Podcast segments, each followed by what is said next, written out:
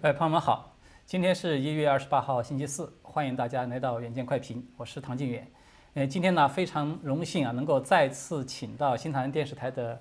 记者、主播兼翻译艾瑞斯，来和今天大家一起来做这个这个就是直播。对，是我也非常高兴能够再次荣幸的受到邀请，来到唐静远老师的节目，来跟大家一起聊一聊今天的一个非常有趣，是炒得非常热的话题。呃，好的，在今天这个话题开始之前呢，我这个先呃耽误一点点时间跟大家说几句题外话呀，就是一直以来呢都非常的感谢各位朋友的收看了，呃，大家一直以来对我们的支持呢，也都是让我们非常的感动，同时也收到很多朋友呢热情的这种捐助，那么我们也得到很多非常好的反馈了，就是因为支持我们的朋友呢都非常的多，所以呢在这儿呢就一并谢谢大家在这一路上陪伴我们一起度过这段时间。那么在这个节目开始之前呢，我们还是再次的提醒朋友们，别忘了花一点点的时间，在这个视频下方的链接中呢留下你的 email。这样的话，就是不管我们将来搬迁到哪个平台呢，或者有什么变化呢，我们都来得及跟你取得联系，并且呢能够发送最新的消息给你。好的，下面呢我们就开始今天的这个话题。今天呢可以说是，呃，我们可以说是惊天动地的一天，是吧？就是出现了一个非常。震撼的是十世纪的这样的一个事件，就是在华尔街爆发了一场，就是数百万的散户和华尔街的这个几个巨头之间的一场金融战争。所以，要不这个艾瑞森，因为你可能比较你你比我更熟悉一点，你跟大家要不先跟就是介绍一下这个情况。是，今天我们看到这件事情可以说是非常的惊爆，那基本上可以说是一个美国的这个散户还有华尔街这种金融巨鳄的之间一场隔空的世纪大战。那么以往呢，我们知道很多这个散户他们是觉得哦被这个机构来压压迫是当韭菜的是吧？当韭菜一样。所以像今天呢，可以说是像揭竿起义一样，一下子就揭起一个非常惊天动地的这么一场反击。那么今天我们看到这个聚焦的点是来到了一个我们在可能美国有时候会看得到。这个卖游戏的实体店，它的名字叫做 GameStop，叫游戏驿站。那本来这个店它其实是一个就是生意不太好的，卖不出去什么。特别是现在这个疫情，更没有人去买这种实体的游戏了。它好像是对，因为它是实体游戏，现在大家都在网络上玩嘛，就是。对，有天就说这个 GameStop 的股票一直来都是非常的垃圾，就非常的垃圾股一样的这么一种不太有多人看好的股票。但是呢，就是因为这样，我们看到有一些个华尔街一个非常著名的一些个，包括一些个对冲基金啊，就所谓的大佬们呢，他们就看准了这个股票，说我们要说就用个术语来说，就把它给相当于把它给做空掉了，就是把它给价格要往下压，换句话说，对，嗯。那换句话说，是他们想要利用这个股票来从中他们来牟利。那是当然了，我们看到这个股民们呢是压迫压得太久了，所以我们看到一个非常火热的平台吧，在美国叫做 Reddit，就是一个论坛，然后大家就可以说是群起义嘛，大家就开始互相呼吁说，哦，这我们要开始报仇了，我们不能够让这些个大的巨鳄们为所欲为的压迫我们，大家就一起来买这个公司的股票。换句话说，就在他们想要做空这个股票的时候，他们把它给做高了。对，那就这样，他把价股价推高，是吧？就是那些个机构就很傻眼，开始大跌眼镜，说本来我要盼着它。价格跌下来，然后再从中换钱的，但是呢，这些个股民们这么多的群众的力量呢，就可以说予以反击，那反而把这个股票的价格是炒到了一个真的是令人前所未见这么一个暴涨，离奇，非常离奇，对，真的是可以说是很诡异。这一天早上醒来是，哎，发现这么一个默默无无名的股票呢，反而就变成了今天最大的全世界都在讨论的一个现象。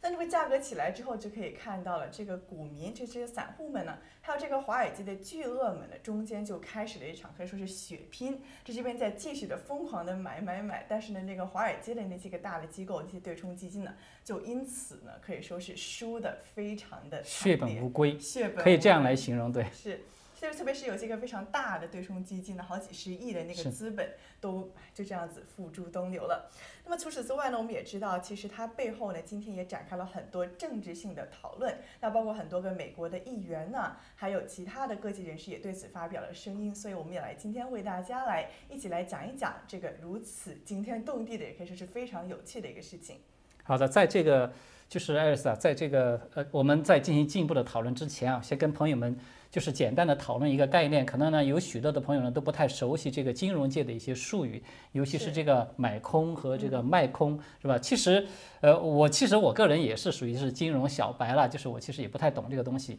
但是以我的理解呢，这个买空和卖空呢，它其实是这么一个关系。我们都知道啊，一般情况下，我们说在股市你要想赚钱呢，是一般是要低买而高卖的，是吧？就是你以很低的价格买进来，然后比较高的价格卖出去，你这样你才能赚钱嘛。但是这个卖空呢，它是反过来，是先高卖，然后呢再去低买，什么意思呢？就是举个例子说，比如说你这个预测有一家这个张三这家公司是吧？预测它的股票就是它，比如说它经营不善啊等等，那么预测它的股票可能会要继续下跌。举个例子说，它现在的股价是每股是只有十块钱。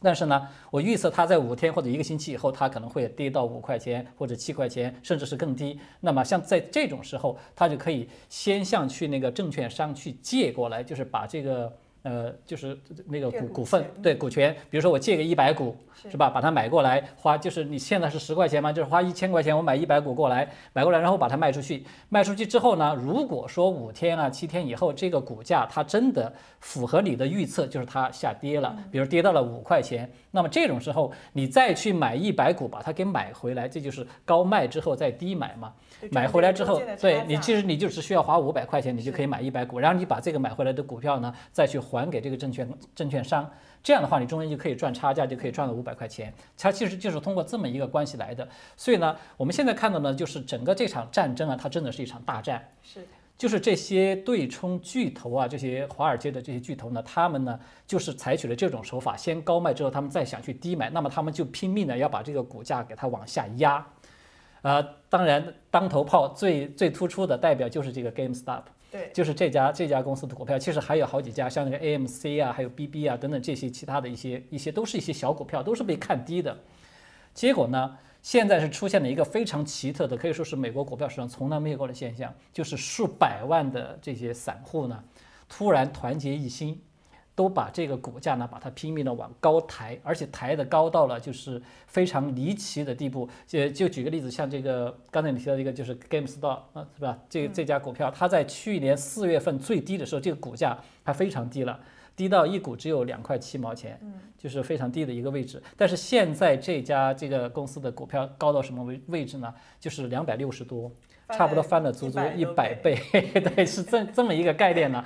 所以大家就可以知道了，它被抬高到这么高的一个水准之后，那么对这些对冲基金来说，那它就得要花付出，就是超过差不多非常多倍的这样的资金去把这些股股票全部从得买过来，然后它要去要去填嘛，填那个窟窿嘛。是。所以这样的话就造成他们这个损失是非常的惨重。嗯，至少到目前为止啊，我看到的是至少有呃四家对冲基金已经都。就是因为实在是这个血本无归，没有办法，只好就是忍痛割肉。对，就是我退出战场了，就是已经到这种程度了。所以呢，这个呢是我们看到在美国股票史上是第一次，就是有这种散户啊，就是说韭菜。本来这些散户从来都是被割的韭菜了，基本上这个韭菜倒过来割了这个镰刀的韭菜，然后呢，把这些华尔街这帮这个巨头打得可以说是落花流水。但是呢，这场战争到现在其实都还没有结束。对，还没有结束。就是他到呃，我们现在看到他到昨天为止吧，我觉得可以这么说是第一阶段，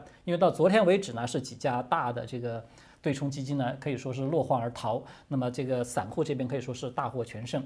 呃，但是呢，到了今天呢，开始这个华尔街这边这些巨头开始反击了，所以呢，他们这个反击呢，就把整个这个股价呢，又把它重新又给压压低了，大概百分之四十四左右。然后呢，但是现在这个战况是比较焦灼了，因为这件事情还没有结束，所以我们还要继继续这么这个往下看了。就在这个问题上面，就是艾瑞斯，我想就是。请你来跟大家就是分析一下，因为我知道你其实是有经济学的背景的。我算是在大学里面当时是 minor 的一个 economics，但是就是说它非常的可以说像数学专业一样，它其实跟这些股票还有金融呢，它只能说是间接的挂钩吧。所以的确今天这件事情我们也是要自己来做功课，说实话。但是就是你肯定是比我要在行 了，就是我其实就是想就是我们可以讨论一下这个问题啊，可能朋友们也会比较也会比较疑惑，就是为什么会在这个时候。突然出现很多的这个散户这么的万众一心，要跟华尔街这些巨头来打这么一场战争，就是你是怎么来看的？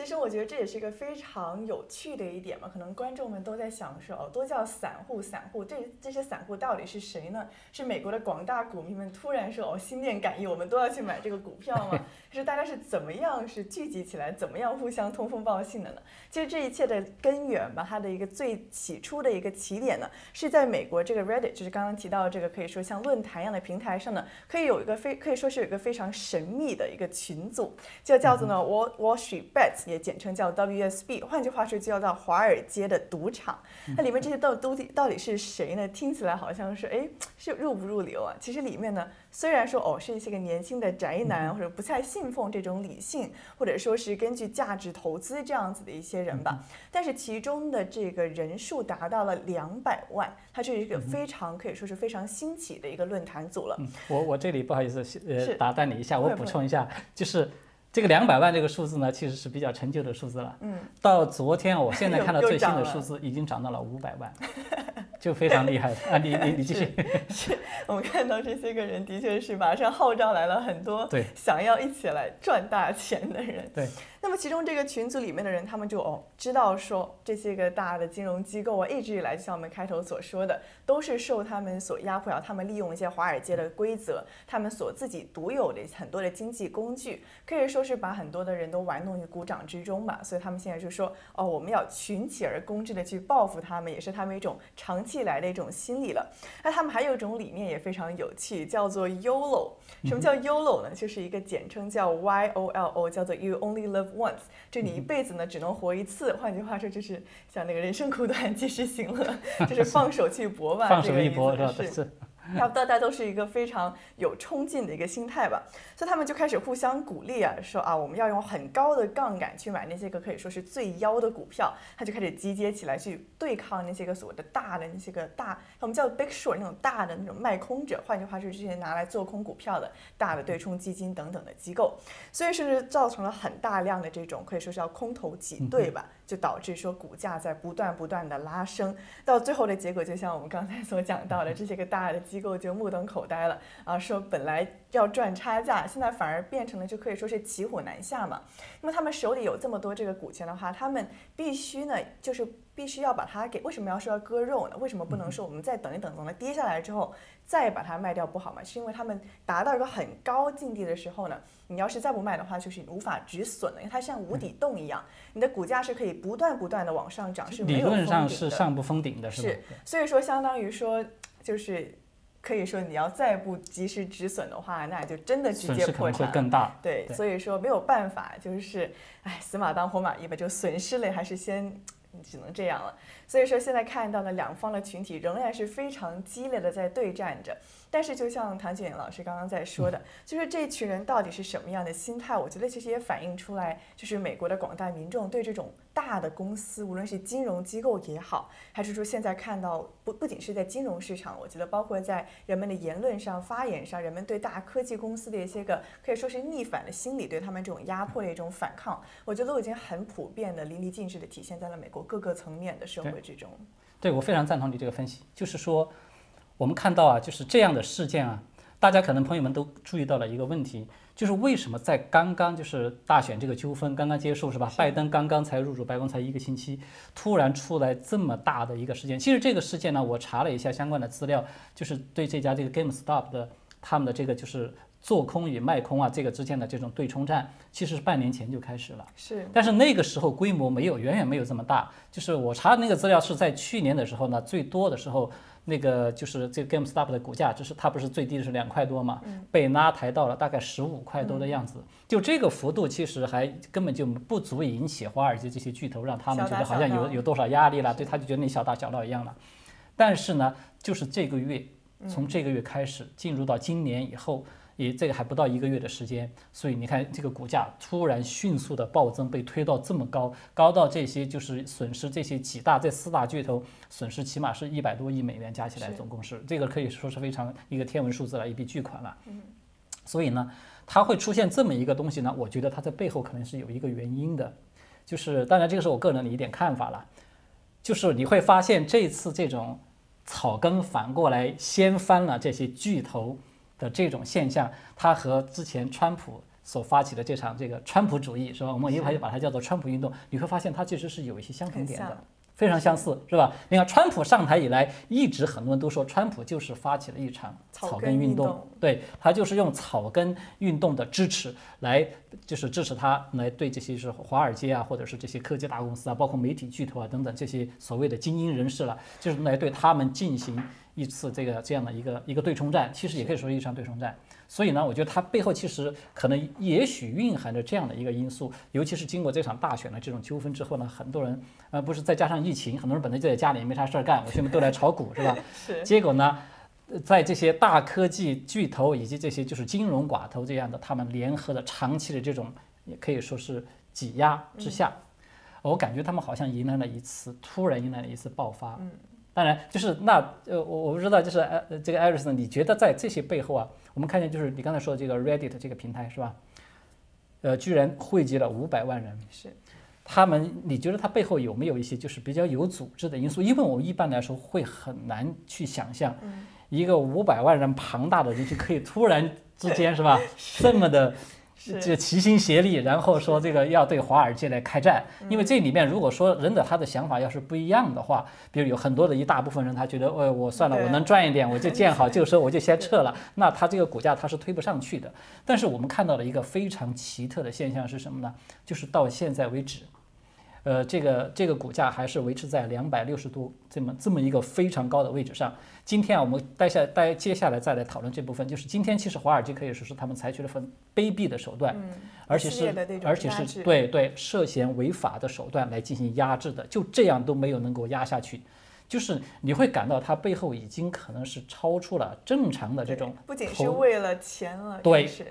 它不仅仅是为了钱，你会感觉它已经超出了正常的投资这个概念了。你觉得它的背后还有一些什么样的因素？的确，我们知道，其实炒股炒股嘛，其实大家可能一般股民的心态就是说啊，我能够在它低的时候买进，然后高的时候卖掉，从中赚够钱，就见好就收了。一般来说，哦，差不多觉得到顶了，我们就 OK，到此为止，赚到钱就走了。但是，的确像您刚才说的，对，好像现在还还留在里面，甚至在像今天我们等会儿要提到的一连番的这种打压，甚至一度这个股价开始往下跌的时候呢，那些人没有说哦，赶快走，赶快走，就赶快 能赚一点是赚一点，但他们仍然是留在了那里，就打这场非常可以说是坚持下去的一场战役。我觉得这些人首先就是像刚才所提到的，不仅仅再是为了说我要赚那些个钱了，而是说表示着我的一种很坚持的态度，甚至不管不只是这原来的这一帮人，像我们刚才所提到的，本来可能两百万人的一个群组，像今天已经变到了五百多万人，是更多的人在涌入。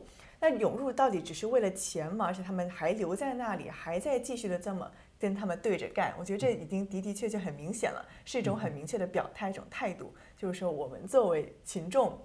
开始要对这些个大的机构要进行一个反击。那另外，我们刚才也提到，就是法律合不合法的问题，我想为大家补充点。那大家可能都很好奇，说，哎，突然一下子那么把整个股票给暴涨，这么上来，人们突然这样全都买进去，这会不会合乎这个法律呢？其实我们知道，美国的法律它是规定说，除非你是因为有内部消息。然后你去操纵这个内幕交易嘛？只要你不是内幕交易，对，只要你不是内幕交易的话，这些就虽然看起来非常的匪夷所思，但是其实都是合法的。但是相反呢，我们看到在经历了这么大的一个事件之后，华尔街还有甚至包括一些个大的金融机构，他们的做法反而是触触犯到了这个法律的红线。那你能不能详细的就是介绍一下他们？你觉得华尔街他们哪些做法可能会涉嫌到违法的这样的情况？那么首先我们看到，其实有很多各个各的平台了，我们可以为一一大家大概都讲一下。那首先呢，华尔街换句简简这个简单的话来说，就直接把这个网线给拔掉了，就想把这个股票代码给清掉了。对，就是说呢，这个美国的在线券商吧，叫做罗宾汉 （Robinhood），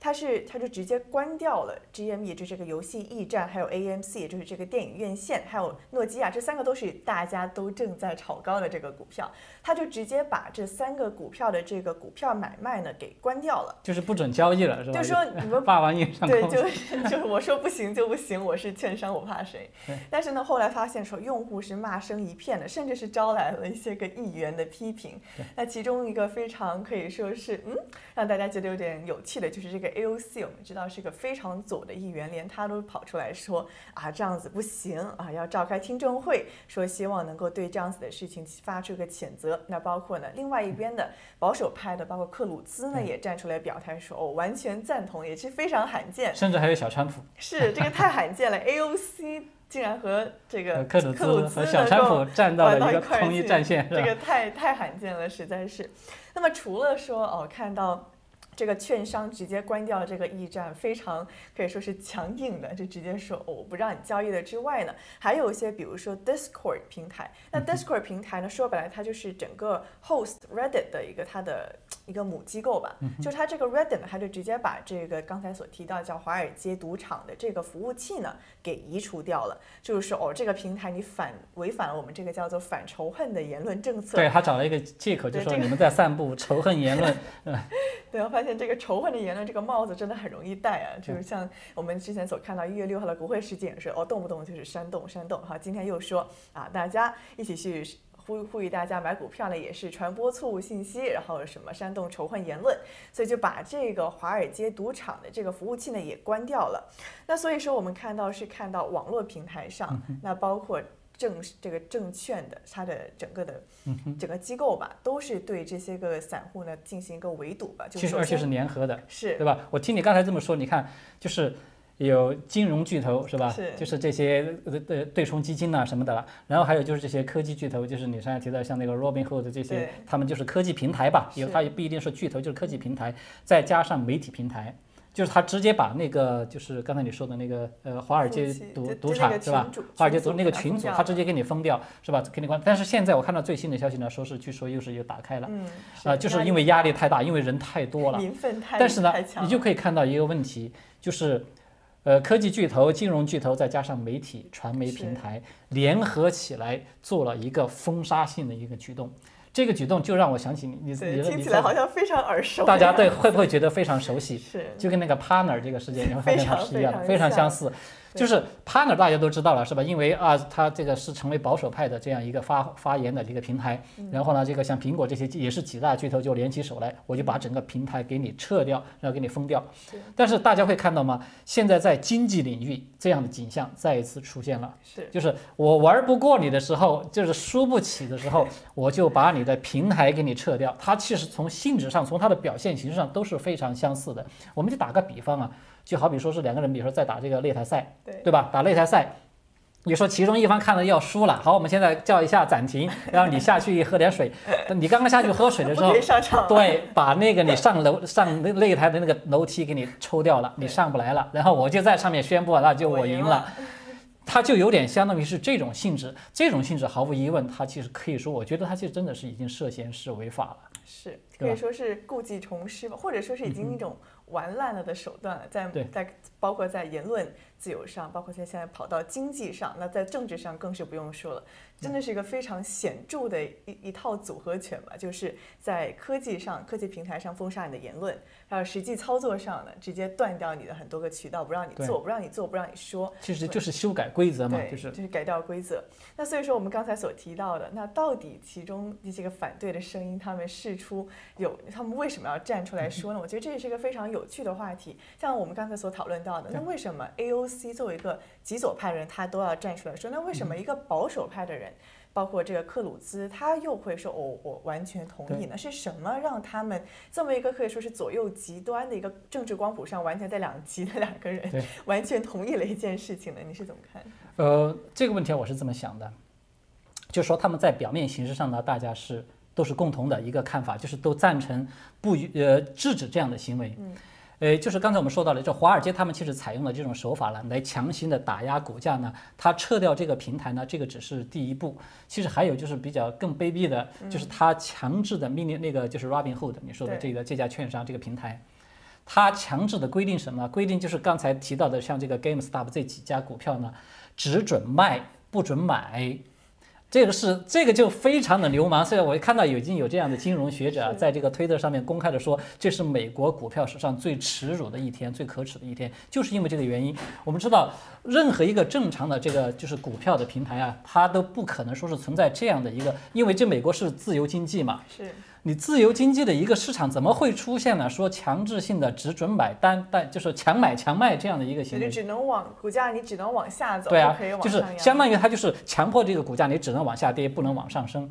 结果我们用中国过去古代经常一一个比方是吧？就是只许州官放火，不许百姓点灯，不许百姓点百姓点灯了嘛，就变成这样了。所以呢，我觉得在这种情况之下，他们出现了，你说这些右派是吧？就是保守派吧？你说小这个小川普啊，这个克鲁斯，他们出于要。维护这个自由市场、自由经济这套体系，他觉得这绝对是不可接受的。自由经济就是应该是开放的，就是买和卖大家都是自愿的，它都是市由市场自己去进行调节的，你不能够强行的来干预、人工的来干预的。那么至于说极左派，其实还不止 AOC 一个，另外还有一个那个名字我一下记想不起来了，他是也是被称为这个国会的，就是民主党四人帮嘛，那四人帮其中的另外一个人，这两个人。都同时的站出来，就是呼吁要制止这样的事情。但是我觉得他们的最主要的目的是什么？就是像 AOC 呢，它属于极左派呢，他们是在意识形态上，它其实非常接近于，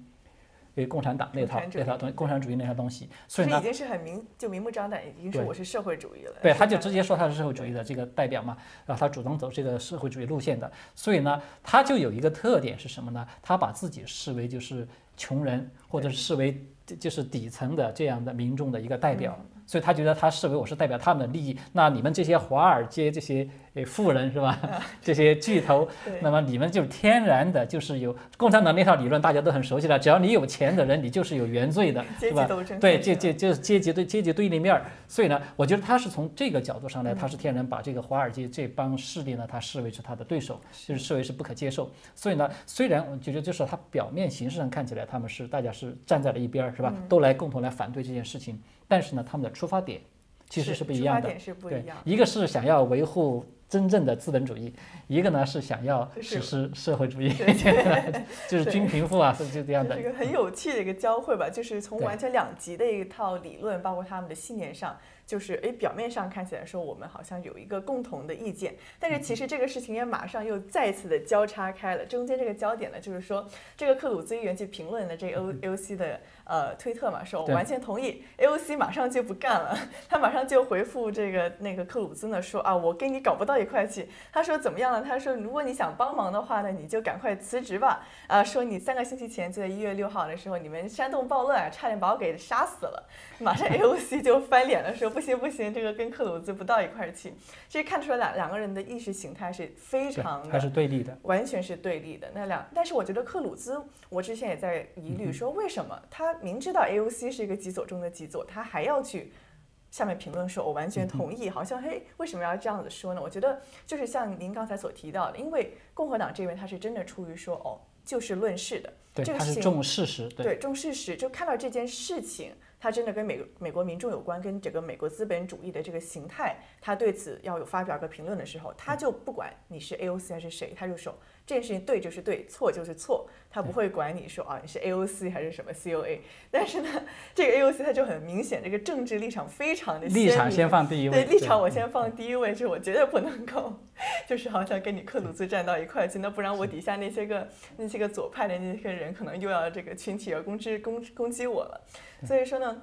这也是一个看到一个非常有趣的政治上的一个演变嘛。那其实我们看到，除了议员之外呢，包括一些个商业巨头，比如说大名鼎鼎的这个马斯克，他也之前就是他可以说是推波助澜了一把吧。在之前这个股价开始往下跌的时候，那些可能可能大机构，我想那个时候应该开始说啊松了一口气，对吧？可能要跌回来了。但是那个马斯克呢，就非常可以说，我觉得唯恐天下不乱吧，在这个推特上来了一句啊，就是发了一个口号，就反反反正就是说这个叫 GameStop，就是说这个东西的一个。个很火爆的一个口号，他就打了这个转发了这个信息，对，他就把这个信息给转发了，然后喊了一些口号，打了感叹号，然后马上大家又开始受到鼓励鼓励了，又买买买，然后这个股票马上又上去了。所以之前那些对冲基金本来好不容易得到了这个融资，很很大一笔的那个输血，就帮他们说哦，能不能先活下来？但是本来好了一下下，马上就被这个马斯克一鼓动啊，大家又开始买。所以说是也看到金融巨头，包括像商业巨头这样子，也是。参战嘛，就是加入到了这边的阵营。对，就是这个是我们看到现在这个事件啊，它在开始发生一个质的变化。就是刚开始的时候，它其实我觉得它是比较单纯的，就是说就是散户与这些大大户、是吧之间的一场战争，就是都是金融圈儿之内的人，这么说吧，圈儿内人。对。但是我们现在看到的是，到从昨天开始到今天这个阶段呢，已经有圈儿外人，而且都是一些重量级的人物其实马斯克他这个为什么参与进来呢？是我们都知道他过去呢，就是吃这些对冲基金的看空啊，就是把它给看空，吃这个苦头是吃了好几次，但是还好呢，他是熬过来了。一度马斯马斯克最危险的时候是差点把他的那个，嗯就是这个特斯拉这个公司给给抵押出去的，就是幸幸好他这个最终是熬过来了嘛。所以呢，就是这个是看到我们就是这些科技界的人，他们其实这些大头他们开始参与进来。那么刚才你提的像这个很多国会议员，其实还有小川普啊等等这些人，这些都属于政界比较有影响力的人物，他们也开始卷入到这件事情当中来。所以呢，使得整个这个事态呢，我觉得它的性质在开始发生变化了。是就是说，它从最初单纯的一个金融债，现在已经加上了一个法律债。法律债呢，就是因为我们已经知道，它这个很多的散户啊，开始告对这个机构，把这个这个 Robinhood 这些，他已经告上了纽约南区法院，诉状都已经递上去了，嗯就是起诉他，就是说他涉嫌操纵嘛，操纵这个，然后呢，这个是违背了这个证券交易法呀什么之类的。所以其实就是因为在这样的一种压力之下呢，我们看到这个 Robinhood 现在最新的这个信息，它是就是说部分对，它可以部分的开放，就是大家可以买，是有限制的来购买这个股票了。因为之前它不是强制的命令，只能卖不能买嘛。所以呢，就是因为它这个决定才刚刚一公布出来，呃，我们看到现在马上就是这个 GameStop 的这个股票又开始往上涨，又涨了大概是百分之五十左右，这个幅度其实是非常惊人的。也就是说呢，它代表着一个意思，就是这一场战争呢，其实还远远没有结束。对刚刚还，对这个这些散户呢和这些巨头之间的较量呢还在继续，而且呢，这个就是它最后会达到一种什么样的程度？现在我觉得可以说几乎没有任何人可以下这个结论，对吧？可能包括很多的专业人士，他可能现在都很难说下个结论，最后谁会赢，谁会输，就是双方的感觉就是已经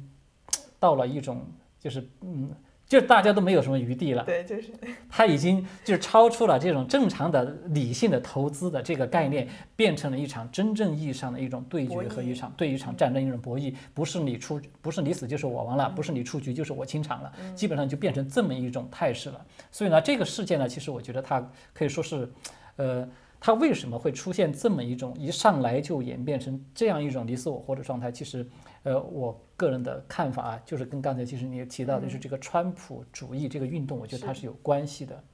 就说川普这一次，这个就是川普当了四年总统以来呢，他的这种，嗯，我们刚才说的这个川普主义，其实可以说不是草根主义，是吧？有很多人把它叫做民粹啊什么，就是你不管名词不一样，但是其实它的呃基本上内在的这个内涵大体上是相似的。就是说，它都是以这些就是普罗大众，在以他们为主体和这个控制着整个国家，在就是经济呀、对呃这个军事啊、文化呀、传媒啊各方面的这些巨头，他们其实结成了一个利益的集团，是而且非常的盘根错节，互相都是就是这两大势力、这两大之间这种矛盾的冲突，你发现它越来越尖锐，是已经是吧？嗯，反映到它的本质上来了。我觉得，因为它现在不仅是可能一开始大家觉得说哦，只是政治上、政治立场上的一种对立，但是你现在看到经济上、民生上、科技，就是已经从各个各个层面开始体现出来的时候，就可以看得出来，这并不只是一个简简单单的说哦，政治选举哦，谁赢了谁输了，或者说是现在哦谁赚了谁赔了，不是这么简单的一件这么小小事情本身的问题，而是一个更大层面社会上的一个问一个反映出来的一种状态了。就是他这种状态呢，他不正好就是说明你想，就是川普运动，他把这个美国大众起到了一个唤醒的作用。就是唤醒以后呢，很多的民众突然开始意识到自己的生活其实跟以前是完全不一样了，嗯，对吧？他才会出现这样的哇，千军万马，这么多人突然一下都像同时坐醒了一样，这么的就是齐心协力。至少到目前为止啊，我们还没有看到任何确凿的证据，说是在这个就是华尔街赌赌注是吧？就是这个平台上面背后有一个啊很严密的组织来进行协调啊，进行操纵啊，然后我们发动这几百万人来发起这样一场这个呃金融的战争。我们至少目前看没有看到任何这方面的证据。也就是说，在这种情况之下，我们只能说假定大家真的绝大部分可能是属于自发的一种因素。嗯，那么这种自发因素的背后，它其实可能体现出就是川普。运动是吧？是这种巨大的社会影响力呢，它已经在这个领域其实非常深刻的体现出来，所以让很多人开始意识到我们自己的生活跟以前不一样了。我们生活原来是被这些巨头都给操纵了的，他们想封我们的嘴就封我们的嘴，他们想割我们的韭菜就割我们的韭菜，是吧？而且这个游戏规则都是这样，就像今天对对啊。你对你有利的时候，你就遵守规则；对你没有利的时候，你马上就改变规则，你就不玩了。那我这任何人他都觉得不能够接受嘛，这种事情。所以呢，呃，呃就是我们看到从这些底层的这些普罗大众，再到像国会议员啊，这些算是就是这个权力的金呃金字塔尖儿这个最高层的一些人物呢，现在都在开始参与到这件事情中来。所以呢，这件事情我觉得至少到目前为止，拜登政府好像还没有明确的一个一个一个表态，对吧？他的确是惊动了，那当然面对各种记者啊、民众啊，但拜政府不回应呢也是不可能。但是呢，他的确是没有明确的表态，特别是这个属于风口浪尖的一个叫做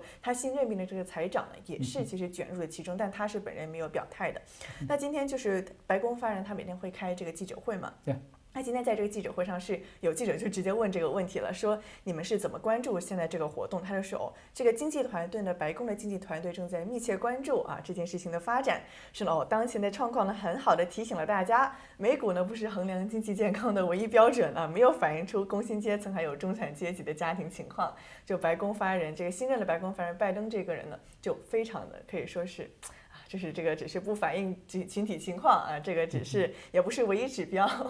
就大意是这个样子。那还有包括这个美联储的主席，也就是。鲍威尔呢，他也是在今天新闻发布会上第一个就被问到这个问题，就问他说你怎么看这个游戏驿站被爆炒的这个事情？他就说哦，我不要以个股或者说是第一场第一天的这个就单独一天的这个市场表现置评。他说美联储非常广泛的关注各种金金融的条件，密切的审视非银行业。这大家其实都是非常泛泛的，是没有给出一个特别有针对性的回答，这是真的。不过我看到有一个消息啊，就是说。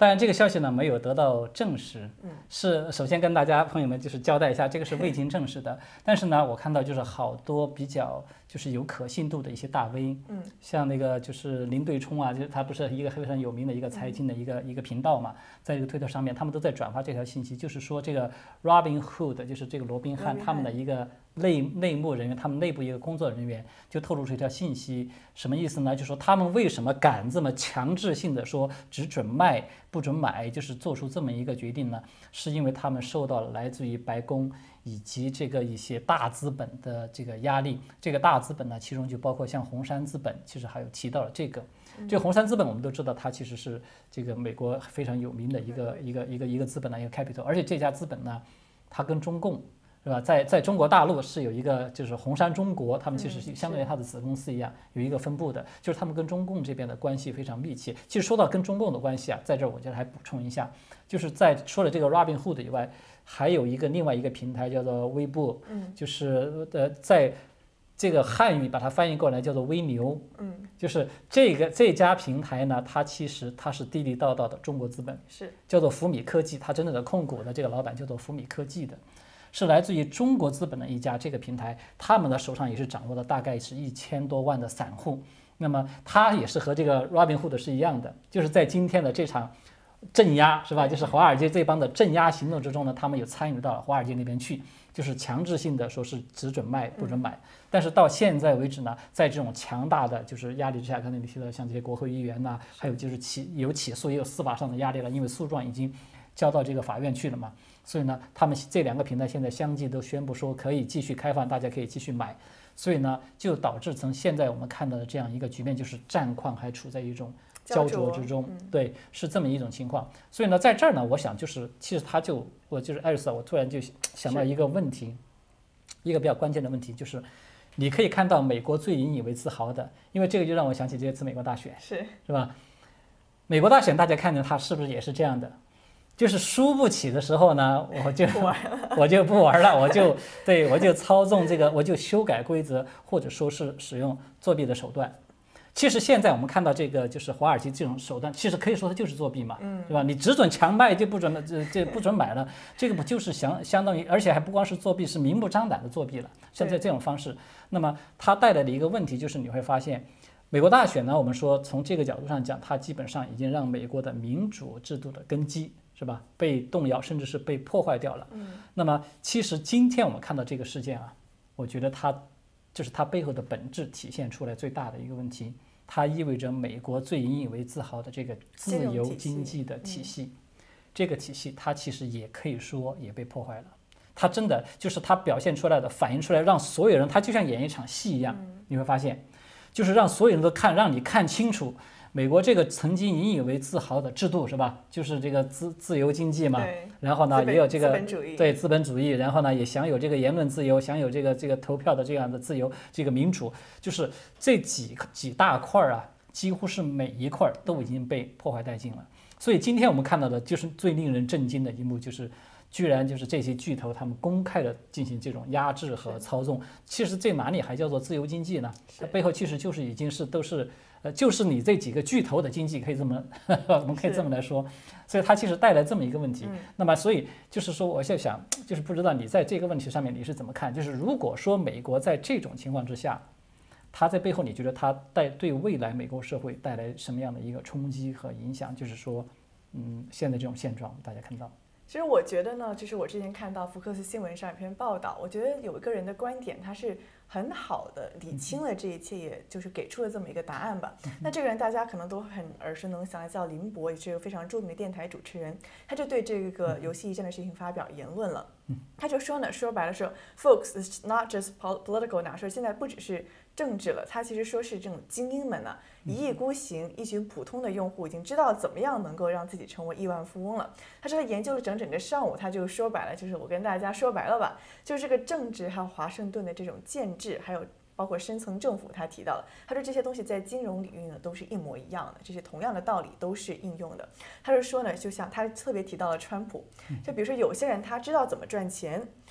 但是也有那些个不能赚的那些人。他说呢，如果说你知道如何赚很多钱，像川普一样的话呢，你就像川普一样，你知道如何当选，他你也知道如何击败那些个暗藏势力的州，那他们就会来，就他们就指那些个，包括刚才提到深层政府也好，还是说那些个建制派也好，他们就会来把你给消灭掉，他们会摧毁你。他说这样子就是现在这个 GameStop 游戏驿站的状况。他说说白了就是说这些 Reddit 上的人呢，他是自己想出了一套可以就 play play play around the system，就绕过这个系统，自己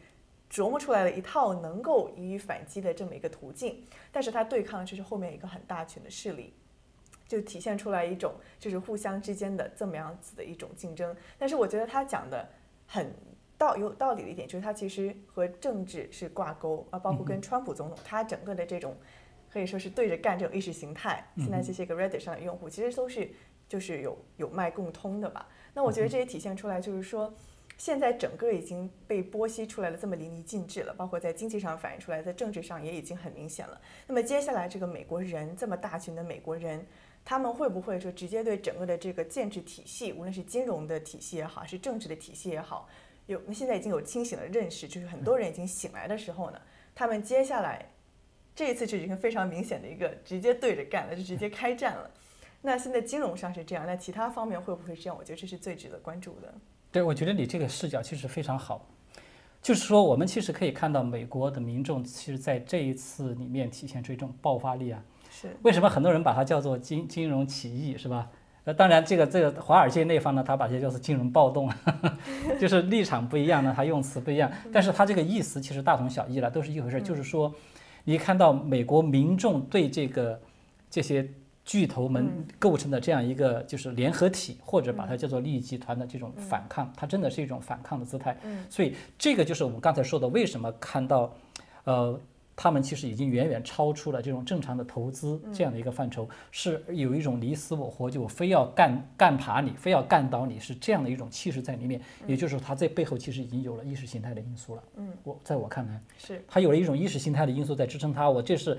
我甚至是在为了某种主义，或者是为了某种这个呃理念而战。而不是说是为了这个单纯的赚钱，是这么一个关系了。所以那这个地方它就会带来一个问题，就如果说今天这么多数百万的美国民众可以在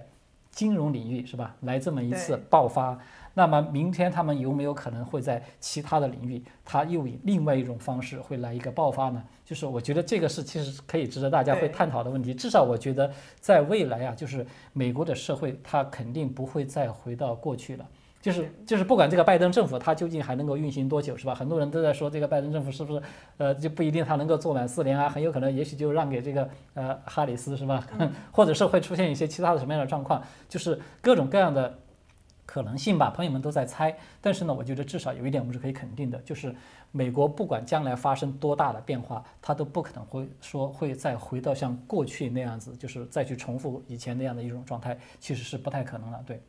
是，我觉得呢，其实像刚才我提到的这个林博的评论，它还有一个东西是让我觉得也很精华的，就他是讲到呢说，现在实际上呢，就是这种精英阶层，你看他在政治上他是把人们称为种族主义者，种说你种族歧视，说你性别歧视，或者说你冥顽不灵。但是在这个经济上，他说哦，你不可以这样子去炒股，你不可以这样子去赚钱，这同样的是一种收窄、去压迫那种人的各种你可以说是一种形歧视，式方式，也是是一种歧视，就是说对。就说种族歧视，说你不能，你说这样子的话，就是种族歧视者。那现在就说你这么去赚钱的话，啊，你就是反正这不行，反正是这是不正确的，对，这？不正确的，就是我不就反正违反他们利益的，他们就可以给你，无论是扣帽子也好，是施加实质的限制也好，他们就会无所不用其极的用一些个方法去限制你。他还提到了说，这种建制派是审查任何这种不利于统治阶级的东西，无论是言论自由还是是态度。他还提到了说，就是现在这些个精英，就是他们呢想要告诉你说，你这个钱要怎么用，要能拿去做什么，不能去做什么，也正好是这一帮人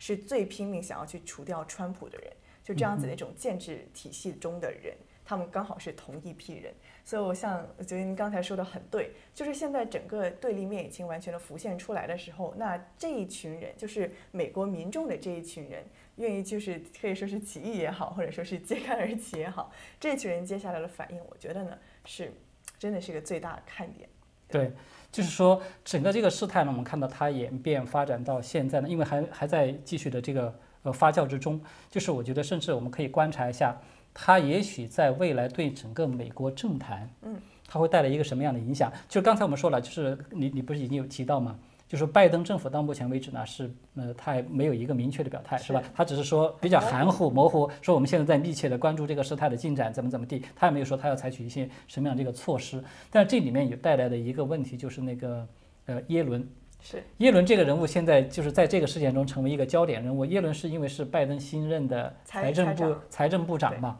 所以呢，这个就是属于他职责范围之内要管的事情。但是呢，耶伦在至少今天我们看到，就是华尔街明显的表现出来这种违规的，是甚至涉嫌违法的这种打压的这种举动时候呢，耶伦并没有出来说什么话。是吗？那么这个本身就是有一点点不寻常的，所以结果我们就看到现在的，就是很多的这个网友在这个推特上面已经把他给来的，就是一个人肉了一番。对，挖了一个底朝天，挖出来是什么呢？就是耶伦在过去的这些年呢，他跟他跟华尔街的关系非常密切，这个是毫无疑问的了。然后呢，挖出来之后还给他列了一张很长的这个清单，说他总共在这几年呢接受了这些，就是呃华尔街这些巨头，其实也包括就是这这次的当事当事亏得者对对，的对最惨那个基金嘛对冲基金，他去做演讲，而且收了这个数目非常高昂的这样的演讲费。是所以呢，呃呃，我看他看了一下，他那个总数啊，加起来是几百万美元。是哇，这个数字可以说是不小了，就光是演讲费都是几百万美元。所以呢，那么这个就带来一个很重要的问题，就是说，如果说拜登政府他在未来处理这个事情上面，要是稍微有一点处理不公，或者说这个耶伦他有些措施要是表现出来就是有明显的这样的一个倾向性的话，偏颇，嗯，对他会不会把整个这一次，现在我们看见他只是局限在就是说金融领域的一场这个争端，他会不会有可能会引爆引发成为一个社会问题？是这个是可能非常值得关注的，因为今天我们看到已经有一部分的这个抗议者，就是一些散户，到了那个就是这个华尔街。对，到那儿去举着牌子开始去进行抗议了，就是已经开始走上街头，所以就是变成了这么一个一个一个演变成这么一个局面了。所以呢，就是在接下来的这个事态的演变过程之中呢，就是我们可能也会再继续的密切的关注，就是这个事态的进展。那么到至少到目前为止啊，我们看见呢还是就是嗯这些散户们他们现在还是居于占上风的地位。对，就是虽然这些这个嗯。就是这些呃巨头是吧？华尔街这些巨头，他们今天通过一种非常非常规的方式，把这个股价打压了大概百分之四十多。但是现在呢，他刚刚一就是这个 Robinhood 和这个微微博，他们宣布说可以重新卖了，呃，可以重新买了之后呢，这个股价重新又被抬升上去了。就是可见现在散户这边的人气和人心其实还是比较旺的。所以呢，可能也许还会持续很长时间。那么到现在为止，我觉得就是我们现在要看的。政府这边他们会以什么样的方式来介入，或者说他就是不介入，让你们自己究竟最终自己去进行一个解决，那么他会对美国社会带来一个什么样的冲击？我觉得这个是接下来我们可能需要关注的一个要点。对，是，我觉得观众们呢，无非有两个最关注的焦点，一个是针对这个事情的本身到底是怎么看的，第二个是现在能不能买这个股票，还来不来得及？那开玩笑到这里，那我们的确呢看到观众们呢在我们的视频旁边有很多的留言，那也为大家来回应一下各种问题，也为大家读一下你们的心声。那包括呢，我看到网友他提到呢叫 CTL，他提到说华尔街应该就是赚钱就赖皮是什么？赚赚钱呢就是。赚钱就应该输钱就赖皮是什么规则？他说呢，美国的自由小民众呢都被川普叫醒了，群众散户对决华尔街金融巨鳄非常精彩。那的确，我们看到整个的这么两边可都是非常的浩浩荡荡嘛，声势浩大，真的是一场非常精彩的大戏。我觉得。像我们我们知道美国它已经有一部很类似的电影叫《Big Short》，就是已经是很出名了。我觉得会不会真的大空头是吧？大空头，对，会不会真的这次的事件可能以后也是一个非常好的电影题材？我觉得也是很值得拍。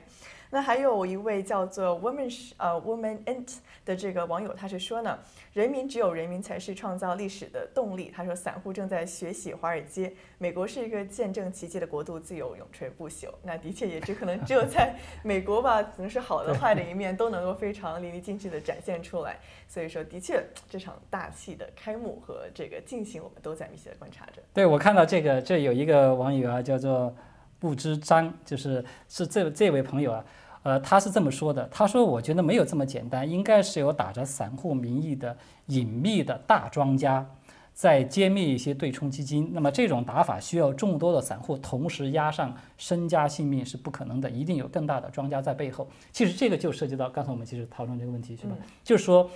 呃，其实就我个人来看，就是各位朋友在这儿呢，我也其实不妨就是谈谈我个人的一些看法，呃。这么一个庞大的人群，他们表现出来这么强有力的战斗力，可以这么说了，是吧？这个我们如果把它比喻成是一场作战的话，它真的是这个战斗力是非常强的，而且这个韧性也非常强。我们看到今天刚才才说了，刚刚才这个说开放可以买了，这个股价马上又被抬上去，抬上而且上抬的呃这个百分之五十，这个是非常惊人的。也就是说，这背后是不是的确有一些隐秘的大庄家也在参与其中，就是在指挥啊，在协调。我觉得从理论上讲呢，我们不排除，对吧？不排除这种可能性。但是呢，就是当然，我们你作为这个做媒体这样一个角度是吧？做新闻这样一个角度呢，我们现在没有看到这些证据，所以呢，从证据的角度上来讲呢，我们现在的确还不能够说是直接的去下这样的结论结论。但是呢，就是这种可能性，它的确是有存在的。对，大夫，我们的确知道，我觉得就是换一个角度来看嘛，虽然说就是这边有没有大庄家不知道，但是我个人觉得，首先这些个大的这些个。可以说是对冲机构吧，他们本身是一个很大的一个一个靶，就是一个箭靶。对。就是比如说，我们今天看到亏的最惨的其中一个吧，叫做香园，它是一个全球最著名的沽空机构之一呢。它是可以说是战绩累累，它是在历来呢是成功狙击了超过二十多家公司，那其中有十六家说是在它这个给出沽空报告之后呢，一年股价是跌了百分之八十有余，然后有其中有七家是直接被迫退市了。所以这些个本来这些个对空公司就是不太招人待见的，可以说他们是狙击了很多公司，让很多人呢都失去了。生计也好，说是，哎，非常的，非常的惨烈吧。所以说，说有没有大庄家就是盯准这些个这招人嫌的这几个对冲公司来下手？那我个人觉得，嗯，也说不定。这不是就有一个这个网友嘛？就是叫做 Cadence，就是他这个留言呢，他是这么说的：他说这个散户团结起来呢，可以干死空头的，更何况呢，还有像马斯克这样的领导者。其实马斯克在这个里面扮演的角色，呃，就我个人来看。我回应一下这位这位朋友，我个人觉得他其实还不一定说真的是一个领导者，但是呢，他在这个里面起了很大的推波助澜的作用。因为马斯克我们都知道，他这种是吧，就是世界首富了，他的号召力是非常强的，而且再加上马斯克他的确是有这个复仇的，有这样的一个因素 在里面。你们也尝尝我当年的滋味。对，所以呢，就是呃，它起了一个非常强烈的推波助澜的这样的一个作用。但是呢，很多这个散户现在，我觉得这个背后呢，就是我们刚才所讨论的这个问题，就是为什么这些散户表现的这么的团结？这个背后，就它其实应该可能有刚才提到，就是像。川普主义，他已经唤醒了民众。很多民众现在他们看清楚自己过去的美国民众其实是没有这种没有太多这种概念的啊，觉得说在我的头上还有这么多的这些巨头啊，他们在压着我们，他们在操控我们的很多的这个命脉是掌握在他们手上，他们是没有这个概念的。经过就是一个是川普这四年的执政，尤其是这一次美国大选，再到今天的这一场这个金融之战，那么让很多人现在看清楚，他们真的是。觉得自己的头上已经不是蓝天，而是一片乌云。这片乌云就是由这些个这些利益集团啊等等他们在掌控着的。所以呢，他觉得必须要通过这种方式。一看我正好又有这个机会，而且这种机会是什么呢？可以一举两得嘛。对。第一可以赚钱是吧？而且还可以赚不少钱。出气。对啊。第二还可以解恨出气，就是报复一下这些就是巨头。那一举两得，何乐而不为呢？所以在这种情况之下，你看到越来越多的人的这种加入，它其实已经有点形成一个强大的。就是多米诺效应，嗯，是吧？你有没有这种感觉，对吧？就是有点股牌效应了。很多人不断的加入，就是这些这几个空头，他们想，哪怕是用了违规的手法，他想要拼命的压下去，压不住了，就是已经出现这种多米诺效应呢。也可以说用过去的中国一句话叫做犯了众怒。嗯，因为长期以来呢，很多的人都对这些华尔街是非常的反感的，对，是吧？甚至包括我们刚才说的像 AOC 啊，还有像这个 Warren，就是那个呃那个这个沃伦，他这个不是曾经也想参参加竞选总统的那个女的，她也是她也是一个比较左派的人，然后她也是把华尔街一直都是视为敌人这样的，是，所以呢，他们都是在这件事情是完全坚决的站在了就是普罗大众的这一边上，是这么一种状况了。现在，对，我们还看到有评论的是来自叫做。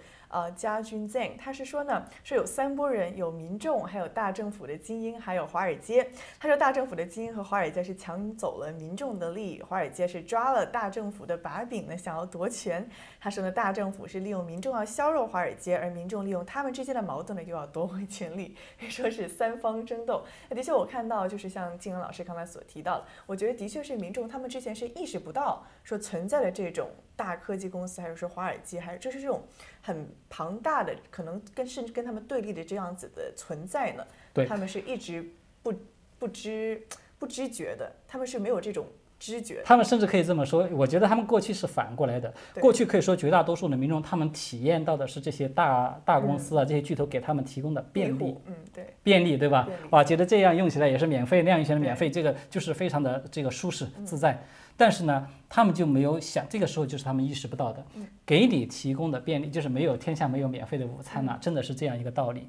那么他那个时候提供便利，让其实无形中把你的很多的依赖、你的很多的命脉、很多的资源已经被他垄断在他的手上，所以到了关键的时刻，他突然翻脸。变成压欺压在你的头上的时候，那么很多人美国人才一下子像梦做醒了一样，哇，原来我这样也被他们握在手里，那样也被他们握在手里，嘴不行，对啊，嘴也被封了，然后我想要买点什么东西，我都我的 自由也都都没有了，对啊，就会变成很多人还一下觉得哇，简直这个世界怎么一夜之间一下突然变天了，有这种感觉。其实我觉得关键的原因其实就在这儿。嗯，我觉得是因为真正触及到了那些个利益集团他们的利益，就真的戳到了他们痛处，他们就不惜，就是就是哎，脸面也不管了，说你们觉不觉得我们民主，觉不觉得我们自由也不管了，我们就是因为他们就像。他们手上就是可以说是股掌之中吧，就这一切都他们股掌之中。我翻手为云，覆手为雨。就是我，比如说我是科技公司，我只要把你账户关了，你就说不了话。没有办法，对对吧？证券公司，我只要把你这个股票的代码给直接拿下去了，那那你能怎么办呢？就现在他们真的出了他们痛处，他们就不惜，甚至直接这么做。那当然就会引起民众一个是很大的愤怒了，一个就是很大的，我觉得是一种惊醒吧。说哦，原来。我们这么的在英文里面叫 take for granted，我们以为很理所当然的哈，大家都有了这种事情，可可以朝夕之间就被剥夺，也体现出来说，哦，真的这些个东西是掌握在他们手里的。对，嗯，是。所以就是说这一次的这样的一个事件啊，可以说是史无前例的这么一场大战，是吧？而且还在继续的上演，还在继续的发酵之中。我觉得它其实体现出来是美国社会这。这这么就尤其是进入高速的这个现代科技的发展这几十年吧，或者说这近百年，以来它所积累的这样的一些这个矛盾，真的是在这个关键的时候集中爆发出来。尤其是这一次美国大选，可以说就像一个巨一个这个导火索一样。那么它可能会把美国社会的很多其他方面的这样一些过去大家都意识不到的弊病。就是共产主义的这些这个渗透啊，这些它的意识形态的影响啊，造成的恶果啊等等，我觉得可能在未来这段甚至很快的时间之内，可能大家都会看到它会一一的会爆发出来。所以美国可能会包括甚至整个世界会进入，我觉得啊，我有一种感觉，在未来可能会进入一个巨大的动荡期和一个变化期，会有很大的变化。所以我一再说，很多人可能大家都会意识到。我们的生活在，尤其是在美国的，它绝对不会再回到以前那样了。在未来，大家肯定要做好这样的一个准备，就是迎接一个社会的一个巨大的动荡和改变这样一个现状。对，是可以说是一场大洗牌，也是一个对整个社会一个我们叫英文，你们叫 culmination，就是个高潮的出现，就终究是走到了这个可以说是大戏开演的这么一个时刻。好的，行。那么今天呢，其实我觉得时间可能也差不多了，是吧？对这个事件呢，反正我们肯定会是密切的去跟进它。如果说有进一步的这样的进展，到时候可能我们还会再来跟大家做这样一个就是分享和这样的，或者是这样的直播。到时候我们再看机会，再邀请能够有幸的话，再邀请这个艾瑞斯来和大家我们一起来讨论这样的事情。好，今天呢，我们就暂时就谈论到这儿，谢谢大家的观看，我们明天再见。